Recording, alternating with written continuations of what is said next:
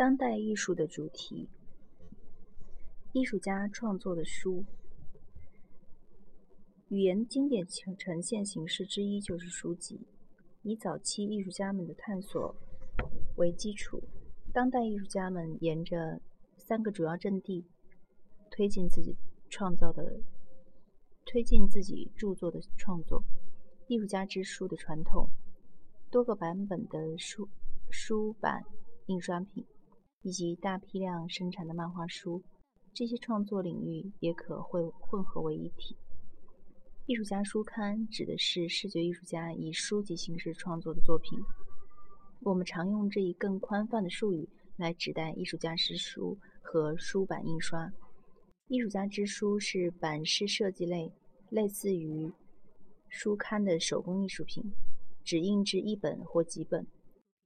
在持续的几个世纪的探索和实践的基础上，大批当代艺术家都制作了独一无二的艺术家书刊。英国浪浪漫派艺术家威廉·布莱克和德国现代派艺术家马克思·恩格斯、恩斯特都是重要先驱。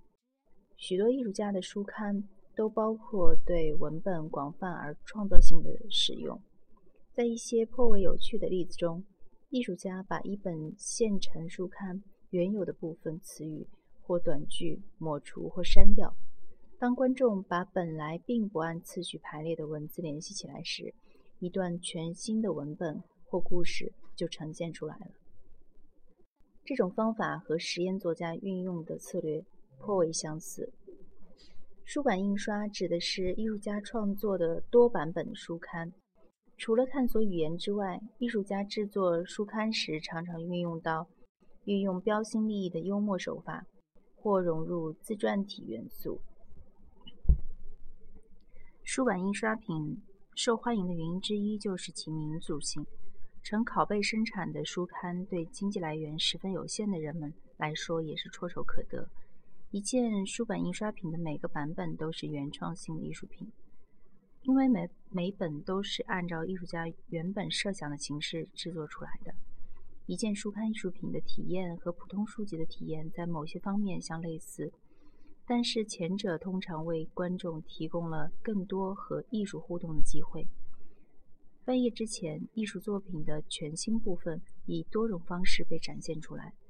这一过程，这一过程增加了书刊的空空间性，同时按照读者自己的节奏翻阅书刊，增强了这样一种感觉体验，即书是一种和时间相关的私人的艺术形式。为节为节约成本，八十年代创作书刊艺术品的艺术家对现有技术进行了利用，如油墨机。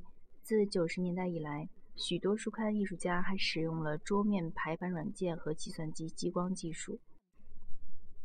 另外一些书版印刷作品是由艺术机构和合作组织生产的。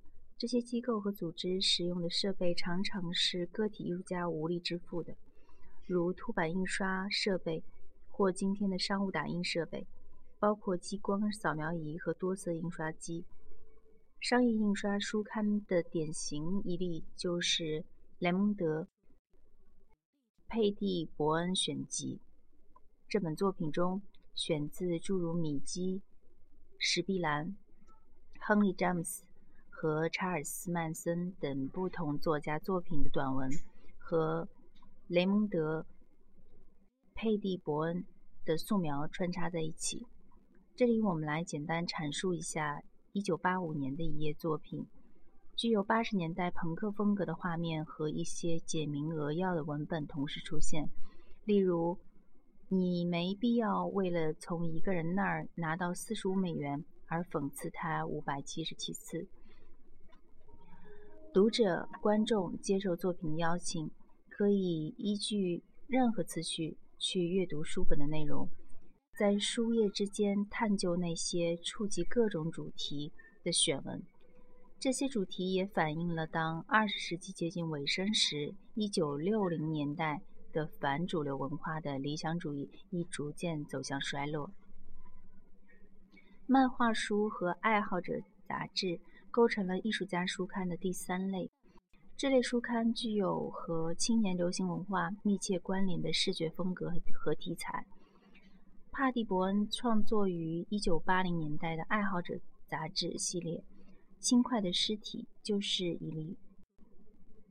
1993年，美国艺术家克里斯威尔开始开始创作漫画系列《顶点新奇图书馆》，讲述了吉米·科瑞根“世界上最聪明的小子”的故事。克里斯的作品用令人眼花缭乱、错综复杂的一一幅幅动作场面。将文字和图像结合起来，他对卡通对话的语言以及卡通漫画制作的视觉语言进行了探索。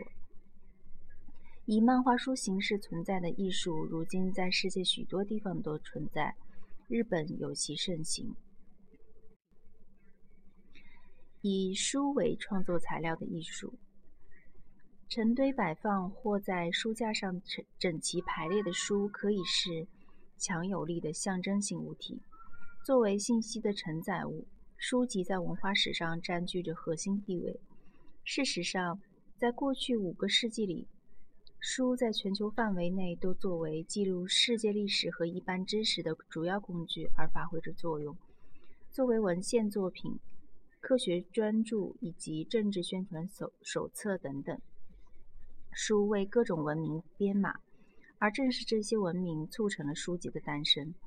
书还象征着拥有、收集和阅读书籍的个人。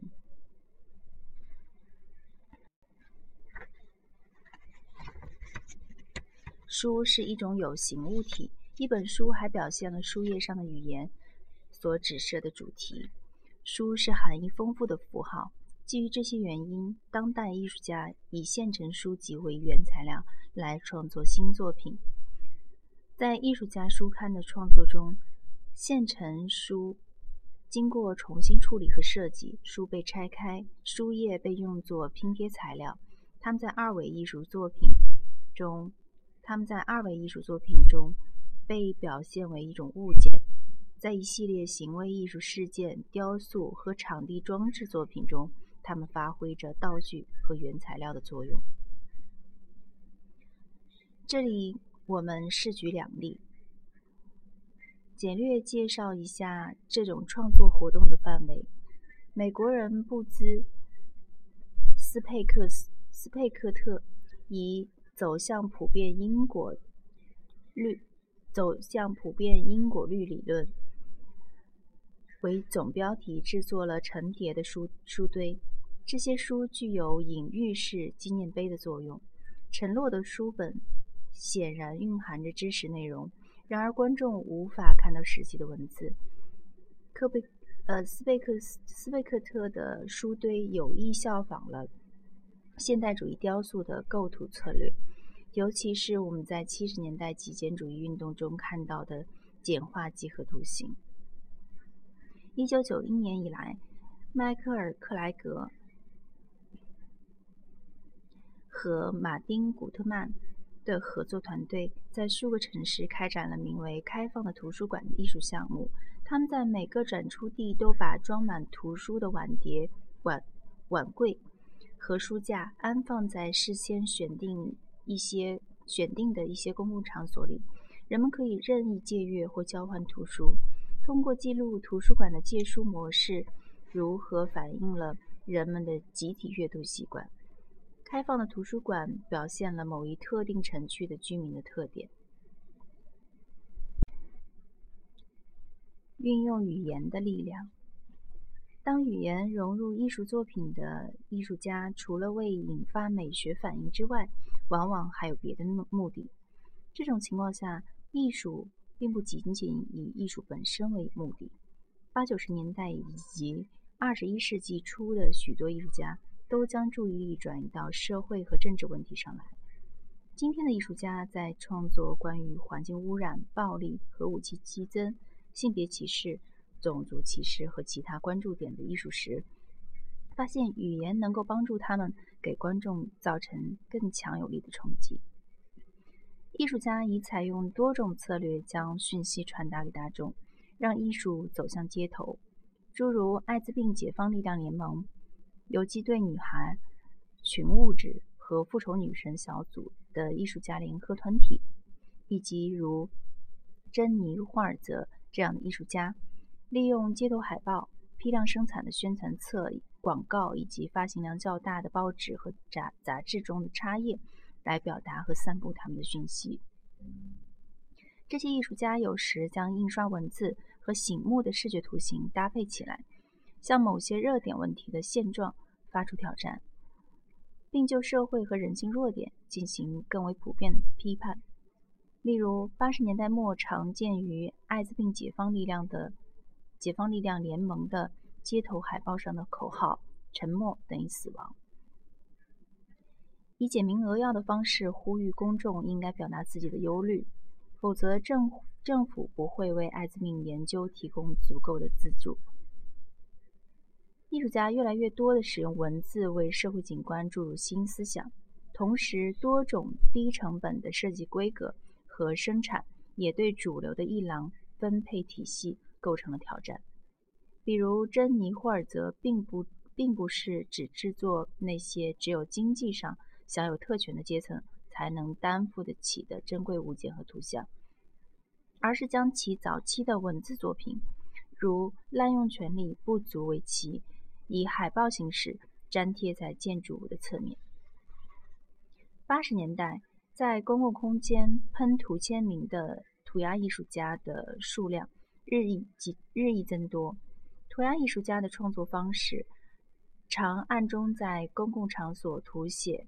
如政府或公司房产的楼体侧面，或是现有的商业或公共标识图案上，可被解释为一种游击战术。涂鸦艺术的隐含寓意往往只由一两个词构成，十分复杂难解。其作为艺术的价值和地位仍有待讨论。涂鸦艺术到底能否算是艺术？对于那些持肯定观念的。肯定观点的人来说，涂鸦艺术将艺术带上了街头，使艺术家能够避开艺术界体制和商业画廊系统。涂鸦艺术也被视为个人在大众消费主义以及商业表征的名牌策略体系之外进行自我表达的尝试。诸如凯琳·哈林、凯斯·哈林、让·米杰尔·巴斯奎特和巴里。麦克吉之类的依靠画廊的艺术家，都在很大程度上借鉴了涂鸦艺术，发展出发展出将文风格化写作和卡通式制图手法相结合的具有高度知名度的独特方法。除了海报和涂鸦艺术之外，另外一些艺术家还在注入广告牌、公交车站牌和扬声器这类公共城市中。融入了语言的使用。具有政治动机的艺术家常修辞性的使用文本，试图影响其观众的思想和行为。这类语言艺术往往是宣言式的，直截了当、毫不含糊地陈述作品的信息。一九八五年创立于纽约的团体“游击队女孩”，采用印有统计数字和短文的街头海报。来引起人们对不同问题的关注，包括对女艺术家的歧视、种族主义和审查制度。苏科用政治讽刺化的传统来突出南非的种族隔离、动物权利、强奸和其他问题。大批艺术家创作的语言作品都触及已成为全球性灾难的艾滋病危机。这批艺术家中比较早的有加拿大艺术团体普通观念。一九八七年，此团体以罗伯特·印第安纳六十年代的 “Love” 图案为设计蓝本，创作了 “AIDS” 一词的标识。黛博拉·维耶评论道：“那时，把嬉皮士时期那轻松愉快的自由性爱。”和艾滋病的沉重结局联系起来是件令人痛苦和震惊的事情。接下来，普通观念通过把图像安置在全世界各个场所，而使这个标识成为一场模仿广告宣传策略的视觉运动的基本要素。随着时间推移，这个标识逐渐开始象征着艾滋瘟疫的普遍蔓延。街道、地铁、邮票、彩票、医学和牙科期刊的封面和墙纸上随处可见这个标识。在其他情况下，政治寓意的表达更为间接迂回。一九九零年代，在其创作的如《无题我不是悲惨的有色人种》的画作中，美国艺术家格林利贡把引自黑人文学的黑黑人文学和文化的一些短语，用模板反复印在画板上。自上而下的阅读文字时，短语的字迹逐渐变得模糊，难以辨认，暗示着遭遇种族歧视的经历。会腐蚀人的自信心，久而久之，甚至会毁掉他们的身份认同感。将文本和图像结合起来的艺术家，包括那些致力于探讨社会政治问题的艺术家，常常采用讽刺或幽幽默的方法。这里举一个较为突出的例子：美国艺术家理查德·普林斯创作的用来讽刺政治正确性的笑话笑话画。常常包含一些老套的情节。普林斯常为他的卡通画配上文字说明，而这段文字和图像中的场景无任何逻辑关系，似乎属于另一幅卡通画。例如，印在作品《我曾多么孩子气》上的文字标题是：“我记得曾在熊熊燃烧的火炉前练习小小提琴。我父亲走了进来，他怒不可遏。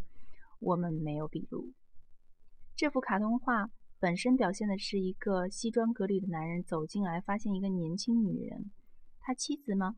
坐在一一位老绅士的大腿上。艺术家除了利用文本来陈述现实问题外，还对语言如何在文化中充当权威的权威和权力的工具进行了探索。正如后现代和后结构理论家们，尤其是米杰尔。福柯所指出的控制语言，对语言表达的内容以及谁拥有公开发表言论的权威实施控制，是获得和行使权利的重要途径。以对权威语言的理论批判为基础，诸如珍妮·霍尔泽这样的艺术家们创创设了一些特定情景。这些情景揭露了那些被认为是中立或权威的信息，实际上是自相矛盾和不可靠的。霍尔泽的警句系列作品包括《常理》和《煽动之词》。过去二十年间，这些警句在各地以多种方式被展出，如公共场所的电子电子广告牌、刻有文字的金属板和石凳、机场行李传送带、T 恤衫。海报和价格标签，一句格言中传达的真理可能会另会将另外一句格言推翻。比如常理系列中，每个人的工作都一样重要，这句话和前面的杰出人士理应享有特权相矛盾。另外，霍尔泽作品所采用的物质材料也影响了观众对某信息所传递的意义的理解。面对刻在公共场所的大理石长凳上的名言警句和在电子布告牌上闪现的同一警句，我们会给出完全不同的解读。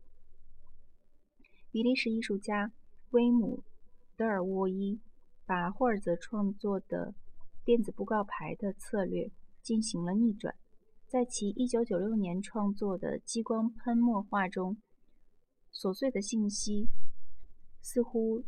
被刻在山间的崖壁上。人们行使语言权利的一个极端方式就是审查制度，打压那些某人认为低俗、具有颠覆性的危险言论。焚书和大规模销毁视觉图像曾曾是历史上的权威阶层试图镇压与其相左的思想和信仰而采取的手段。在我们的时代，审查制度的问题随着艺术家德雷德雷德斯考特的这类创作实践而浮出水面。斯考特把一面美国国旗放在画廊的地板上，参观者要想走进作品，并阅阅读上面的文字必须踩在国旗上。这件作品最初在芝加哥艺术学院的一次学生艺术展上展出时，引起了轩然大波。斯考特曾就读于这所学校。当代艺术家创作了旨在揭露审查行为背后的偏见和呃偏狭的作品，有时他们会通过极端的自我表达来测试言论自由的限度，经常以象征性手法。使用书本的俄罗斯艺术家斯维特拉娜·科皮斯科皮斯蒂安斯基说：“我在创作中还时常涉及审查问题。我将部分文字隐藏起来，并把一些文字的片段暴露于观众面前。然后这些片段会变得十分荒诞。”